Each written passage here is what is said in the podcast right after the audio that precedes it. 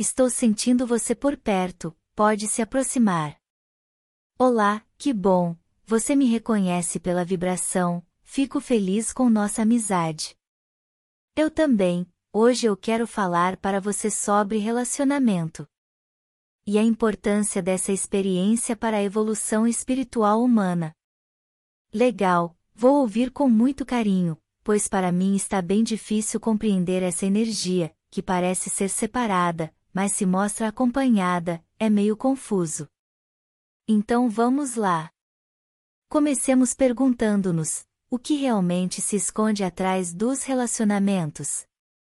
Que experiência é essa que traz consigo tantas nuances, principalmente em intensidade de emoções? Eu não faço nem ideia, mas me parece que é uma chave.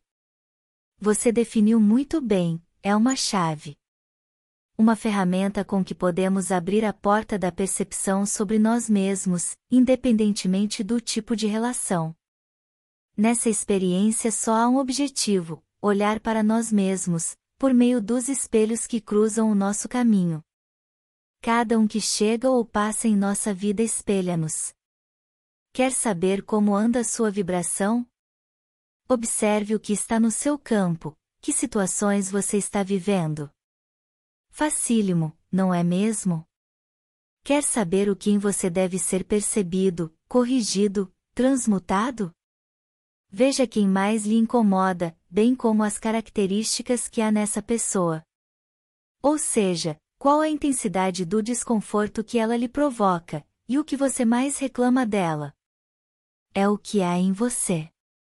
Vocês vibram em frequências semelhantes. Isso é certeza em algum grau, vocês estão se espelhando.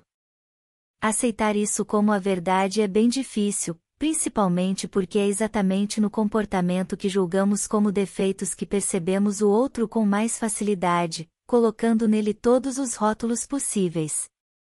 É difícil também perceber que tudo o que vemos no outro é reflexo de nós mesmos. Mas não há para onde correr. É um fato. Sendo assim, para que servem os relacionamentos que passam em nossas vidas? Para nos ajudar a crescer, evoluir, tornando-nos seres humanos melhores. Mas para isso é necessário que sejamos humildes. A humildade é a energia que nos ajuda a compreender a trama dos relacionamentos. Só com esse olhar transpõe-se a barreira da arrogância, mostrando-nos quão importantes são as relações para a nossa evolução. Nossa, que oportunidade maravilhosa! Você poder ver no outro o que precisa ser iluminado em você. Fantástica essa engenharia divina. Tudo caminha para uma única direção, a ascensão. Acertei? Sim, acertou. Não existe outro propósito de estarmos aqui. A ordem divina acolhe tudo em luz e observa apenas o tempo que cada um precisará para se perceber em um jogo. Quem decide sair, ganha o jogo. Para o humano mental, que só deseja ganhar sempre, imaginar em sair deve ser difícil também. Sim, é. Mas depois que compreende, vê que tudo fica mais gostoso na vida, a busca acaba, e o fluxo da vida começa a fluir em você. Respirar, sorrir e observar são as únicas preocupações, o resto vem com o vento, risos. Como funciona esse jogo? Cada ser humano, inconscientemente, cumpre papéis. A cada um foi dado características mentais ou atributos negativos para experimentar a densidade. Por exemplo, arrogância, inveja, ciúme, do qual já falamos, cobiça, avareza, prepotência, gula, preguiça, luxúria. Tudo o que nas religiões é chamado de pecado capital. É importante tirar a conotação de pecado, já que a experiência é uma programação, e a mente não tem culpa sobre esse comportamento, foi programada para isso e para não reconhecer a linguagem da luz.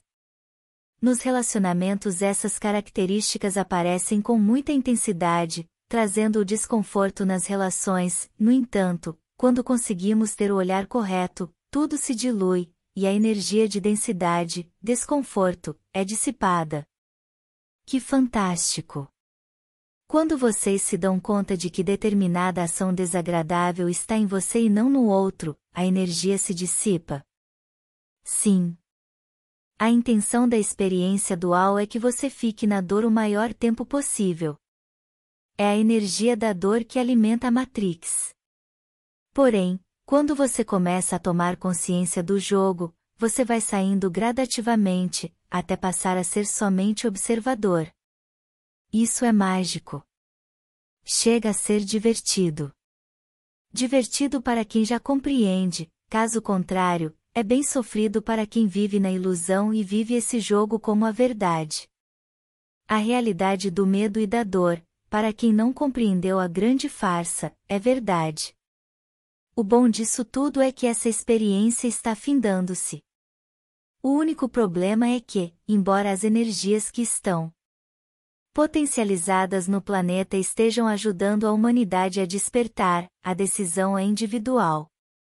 Não há como ser diferente, o universo está movimentando-se para que parem de sofrer, mas depende de cada um. Entendi. Para que a mudança aconteça é importante mudar o olhar, em vez de julgar as ações das pessoas que os incomodam. Olhar para onde precisa ser clarificado, para que essa experiência se encerre da melhor forma. Sim. Lembrando-nos, também, de que não existe o outro. Esse outro que vemos pular na nossa frente é uma parte nossa, experimentando a matéria e fazendo os mesmos ajustes para voltar para casa em luz. A separação quem coloca é a mente e nosso coração, quando desperto, é acolhedor, respeitoso, aceita e agradece cada relação que, inconsciente ou não, sempre nos eleva. Nossa! Que bonito isso! Você falando parece fácil. Mas não é. É bem difícil, por causa do véu da ilusão que encobre a verdade de nossa alma. Precisamos olhar através desse véu, para sair desse jogo de dor e sofrimento. Uma coisa é certa: quando o humano mental decide elevar-se, as portas da ordem divina são abertas para ele, e tudo o que ele precisar para fazer o caminho de volta para casa lhe será concedido. Pelo menos isso, saber que não estão sozinhos dá mais confiança. É assim que se explica uma frase que ouvimos muito: quando você se cura, o outro se cura também, simplesmente por não precisar mais fazer o espelho. Então, simplificando, não existe o outro, são apenas papéis, o que vemos no outro é nosso, quando percebemos o jogo, ele acaba, o outro é uma parte nossa ajudando-nos no processo ascensional, e nós a eles, esse aprendizado nos leva à unidade. Sendo assim, o que seria interessante, nesse agora, é que os humanos mentais fossem breves em suas experiências, que encerrassem logo esse teatro, reconhecessem os espelhos e parassem de se refletir, tornando-se transparentes, para então somente iluminar. É o que a luz faz, não é mesmo? Sim. Gratidão por mais esse momento, aprendi muito. Em breve nos veremos.